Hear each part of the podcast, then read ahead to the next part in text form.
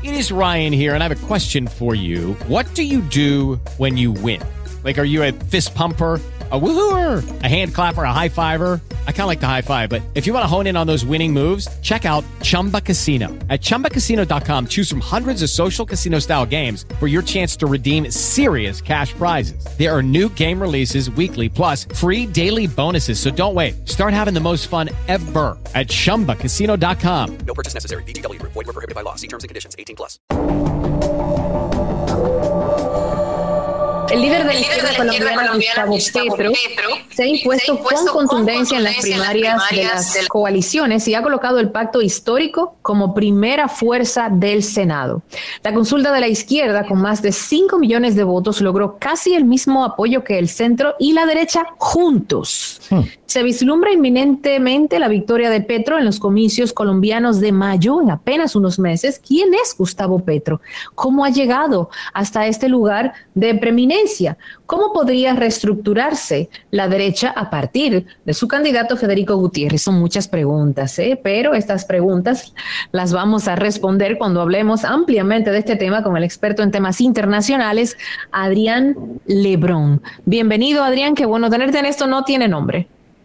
Como siempre, yo encantado de compartir con ustedes.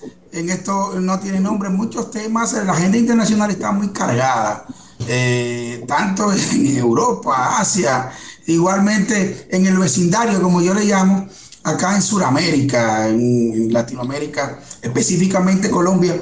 Eh, bueno, Petro, es importante hacer como ir a algunos antecedentes. ¿Quién es Petro? Petro es viene de la izquierda y quizás más radical. Él pertenecía al movimiento M19, movimiento que en la década de los 80 se, fue una, una negociación con el, con el Estado colombiano y se desmovilizó. Fundaron un partido que le llamaba la Unión Patriótica y desafortunadamente en aquel momento, en esa Colombia eh, débil, eh, atacada por el narcotráfico, por la guerrilla, por, la, por las autodefensas, la Unión Patriótica fue víctima de eh, unas represalias devastadoras por parte de los otros grupos de izquierda y por parte incluso de las autodefensas. Y mataron a muchos porque lógicamente luego que perdieron las armas, perdieron la capacidad tal vez de, ser reactivos en términos militares y fueron víctimas de una eh, retaliación eh, demoledora por parte del propio Estado, porque el Estado colombiano se ha aliado también con, los, los paramilitares. para atacar a las guerrillas y para atacar a todos estos grupos insurgentes que en un análisis incluso más ampliado pudiésemos debatir las razones eh, profundas que han tenido los grupos eh, estos grupos insurgentes, eh, eh, principalmente el campesinado, en alzarse en contra del Estado colombiano.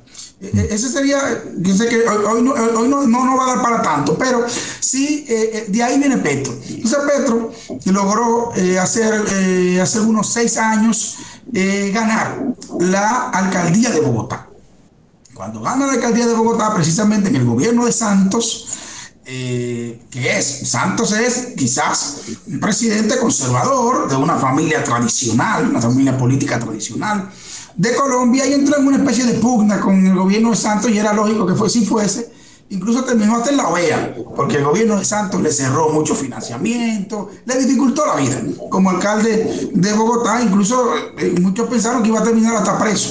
Eh, pero Petro en, ese, en esa oportunidad ya envió señales de que era una persona que había podido, si se quiere, moderar un poco el discurso, de que había entendido un poco cómo, cómo serán los equilibrios de fuerza en una democracia para poder construir una mayoría que le permitiese llegar al poder. Entonces yo, Petro, ha en ese proceso de reconversión política hasta que eh, en, un, en un momento en el que el modelo colombiano, que es el modelo más desigual de todo el continente, ha hecho crisis, ha hecho crisis. Yo creo que la sociedad colombiana, parte de la sociedad colombiana está mirando hacia el otro lado.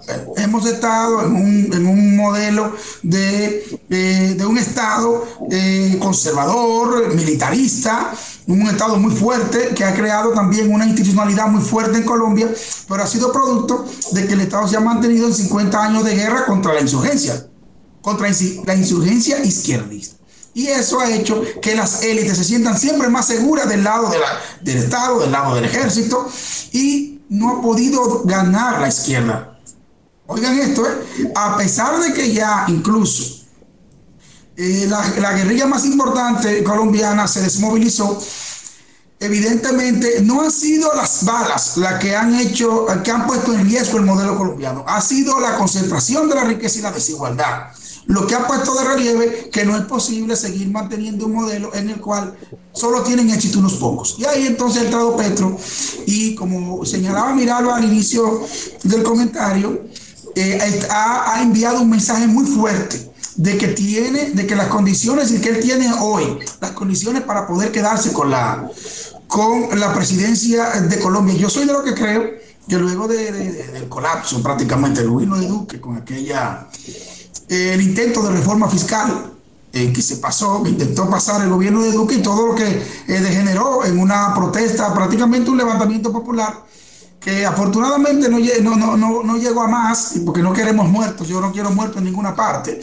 pero lo que sí está claro hay un descontento, y ese descontento está siendo capitalizado por Petro, y pienso, Cavada, y a todo lo que nos escucha, que las condiciones están dadas para que la, la izquierda gane en Colombia.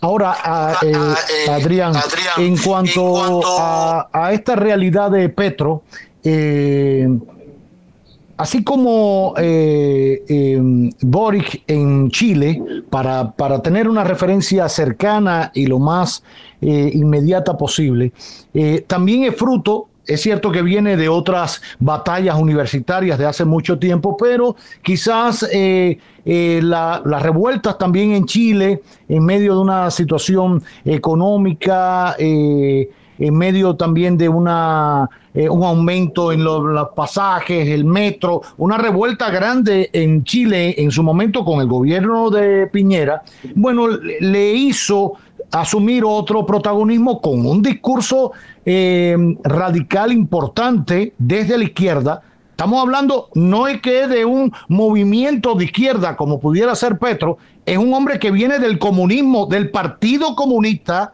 eh, en el caso de Boric, ¿Eh? Eh, no, es, no estamos hablando de, Petro, que tiene otras condiciones, un movimiento insurgente, etcétera, eh, lo que fue Unión Patriótica o lo que es Unión Patriótica hoy en día. Ahora, el propio Boric tuvo que en el proceso, sin, sin desautorizarse, ir acomodando el discurso Incluso eh, eh, le preguntaban, bueno, ¿y cómo va a asumir el Partido Comunista que pongas al frente del Banco Central, creo, o, al frente del Ministerio de Economía a un hombre eh, tan conservador, o sea, quien, quien había tomado decisiones económicas fortísimas para, para Chile, cómo ir conciliando eso? Bueno, lo da la madurez en la política, porque si ya se llega al poder, hay que gobernar y se gobierna para todos, no solo para los comunistas en Chile.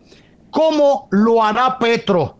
Así como tú decías, Adrián, que, bueno, las élites nunca han permitido que la izquierda asuma el poder en Colombia, como ha pasado en el resto o en otros países de América Latina, eh, pero ya ha visto los resultados de mantenerse ahí firme en un conservadurismo, en una derecha bastante complicada cómo lidiar eh, eh, Petro con esta madurez, con esta posición, cómo convencerlos que él puede ser realmente una persona en la que pueden confiar, porque al final busca la mejoría para el país.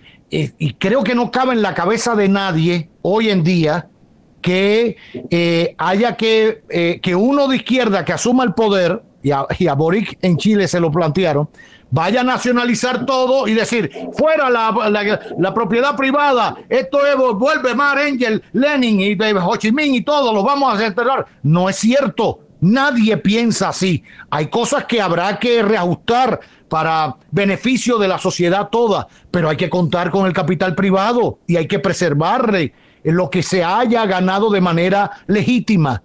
¿Qué ha pensado, qué ha dicho públicamente Petro de cara a esta realidad. Vámonos a una pausa. Esa pregunta queda sobre el tapete para seguir tratándola con Adrián Lebrón ante la realidad que vive hoy Colombia después de unas elecciones ayer de medio término eh, para niveles congresuales, si mal no recuerdo, y que ubican a Petro, Petro en una posición eh, bastante privilegiada frente al electorado. Fíjense que ahí hay una mujer ¿eh? que fue plagiada en su momento por la guerrilla, ¿cómo se llama? la, bueno, se me olvidó ahora, y, y ella, eh, eh, Ingrid Betancourt, Ingrid Betancourt, Ingrid Betancourt, Ingrid Betancourt, aún con toda la historia, creo que es la tercera, la tercera vez que se lanza la candidatura presidencial. No ha llegado, no ha llegado, porque el electorado sabe que no solo basta con eh, la historia romántica y difícil por la que pasó, hay que demostrar como hizo Petro en Bogotá.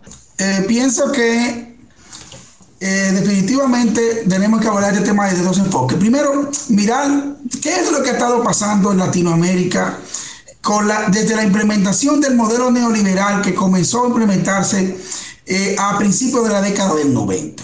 Los países latinoamericanos que venían de una era, la década perdida, compraron la receta del Banco Mundial y del Fondo Monetario Internacional y comenzaron a implementar eh, políticas de apertura, políticas de integración regional y políticas que le permitieron reorganizar sus finanzas públicas, principalmente en términos macroeconómicos, para evitar crisis de balanza de pago y todo lo que implicaba las intervenciones del fondo. Todos sabemos lo que pasó en la década de los 80. Aquí, crisis aquí, en México, en todas partes.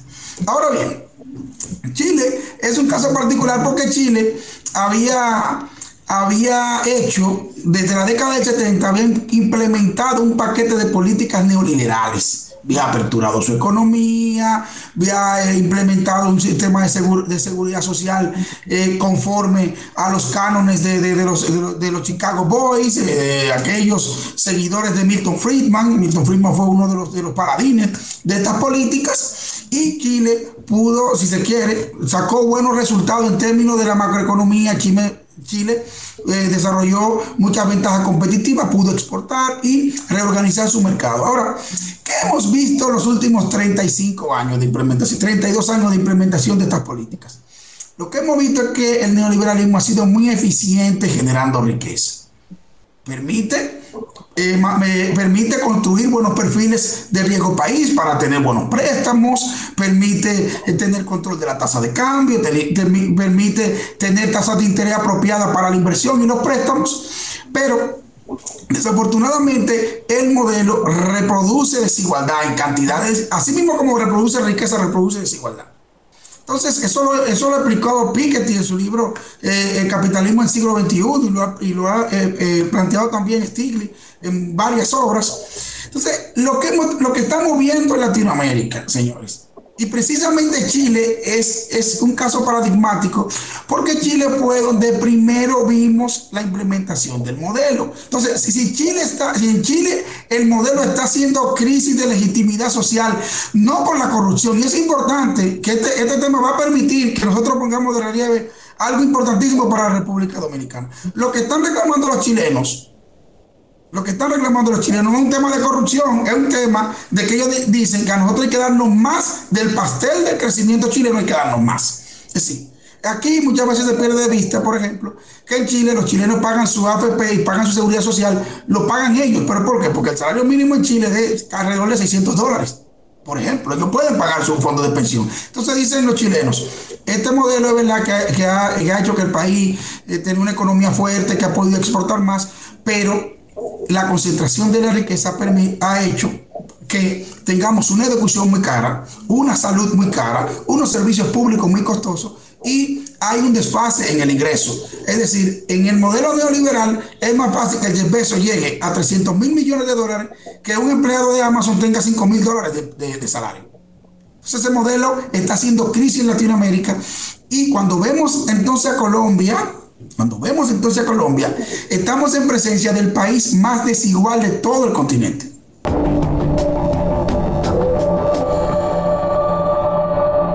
Hey guys, it is Ryan. I'm not sure if you know this about me, but I'm a bit of a fun fanatic when I can. I like to work, but I like fun too. It's a thing. And now the truth is out there. I can tell you about my favorite place to have fun Chumba Casino. They have hundreds of social casino style games to choose from, with new games released each week. You can play for free anytime, anywhere and each day brings a new chance to collect daily bonuses. So join me in the fun. Sign up now at ChumbaCasino.com. No purchase necessary. Group. Void were prohibited by law. See terms and conditions. 18 plus.